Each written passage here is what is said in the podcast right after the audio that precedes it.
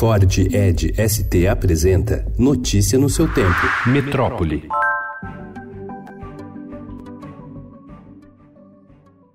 O prefeito Bruno Cova sancionou ontem a lei de anistia imobiliária, que regulariza imóveis que passaram por alterações e não têm alvarás de obras ou se encontram em situação irregular por mudanças que ocorreram nos últimos anos na legislação. A lei, que entrará em vigor no dia 1 de janeiro de 2020, deve atingir 750 mil imóveis da capital paulista, dos quais 600 mil serão regularizados automaticamente, sem necessidade de análise da prefeitura.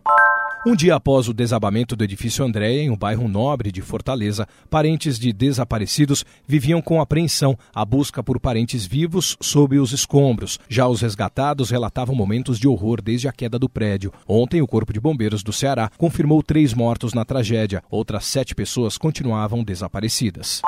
Sergipe pede bloqueio de conta da União por óleo no litoral. Mancha de poluição já atingiu todas as praias do estado e estratégia de instalar boias enfrenta dificuldades. O tema das mudanças climáticas está no centro da reunião anual do Fundo Monetário Internacional, que teve início na terça-feira. Estão previstas ao menos 16 reuniões para tratar de políticas fiscais que ajudam a mitigar o aquecimento global, além de falar de biodiversidade, governança ambiental e uma transição verde. O Ministério da Educação anunciou ontem que 643 municípios de todas as regiões do país manifestaram interesse em aderir ao piloto do programa de escolas cívico-militares. A expansão de instituições nesse modelo prevê a participação de militares da reserva em atividades educacionais e administrativas.